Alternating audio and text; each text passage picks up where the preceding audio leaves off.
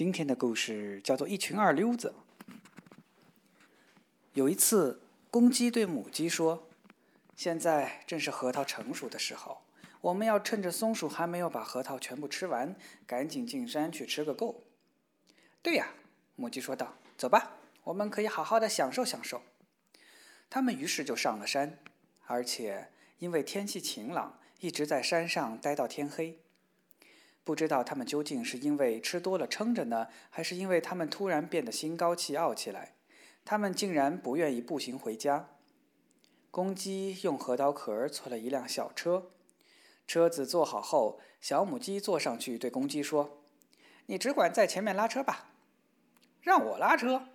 公鸡嚷了起来，“我宁愿步行回家，也不愿意拉车。不行，我绝不答应。要我坐在车上当个车夫还可以。”可要我拉车，这根本不可能。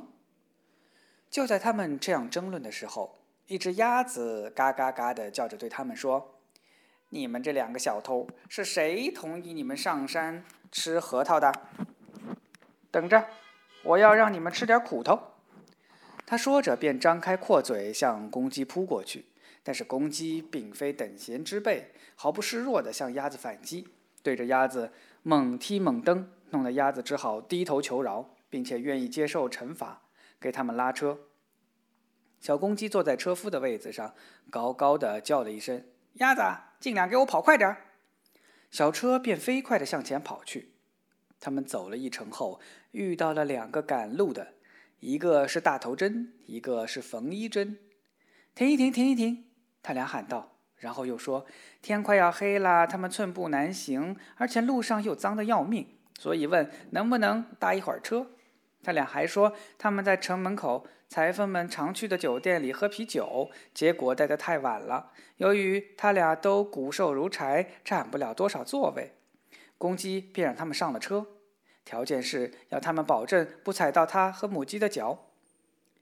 天黑了很久以后，他们来到一家旅店前，他们不愿意在黑夜里继续赶路。再加上鸭子的脚力又不行，跑起来已经是左摇右摆。他们便进了店里。店主人起初提出了许多异议，说什么店已经住满了，而且他觉得他们不是什么高贵的客人。可他说了很多好话，说要把小母鸡在路上生的蛋送给他，还把每天能生一只蛋的鸭子留给他。他终于答应让他们在店里过夜。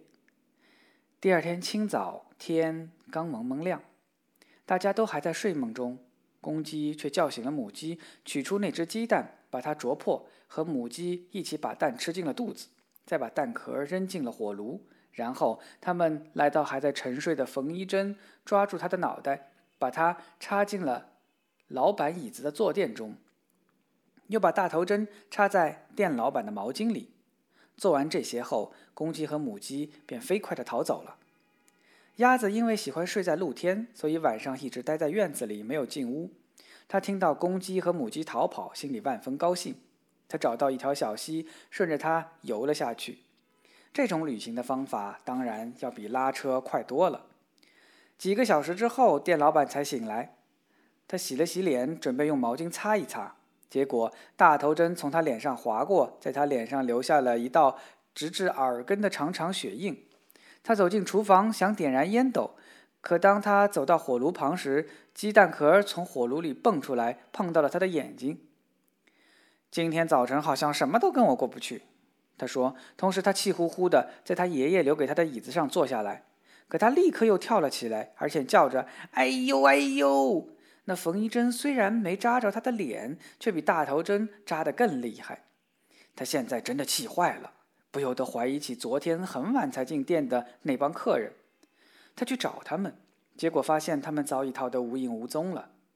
他于是发誓说：“他的店今后绝不再接待任何二流子，因为这帮家伙吃得多，不付一分钱，而且还忘恩负义地对你恶作剧。”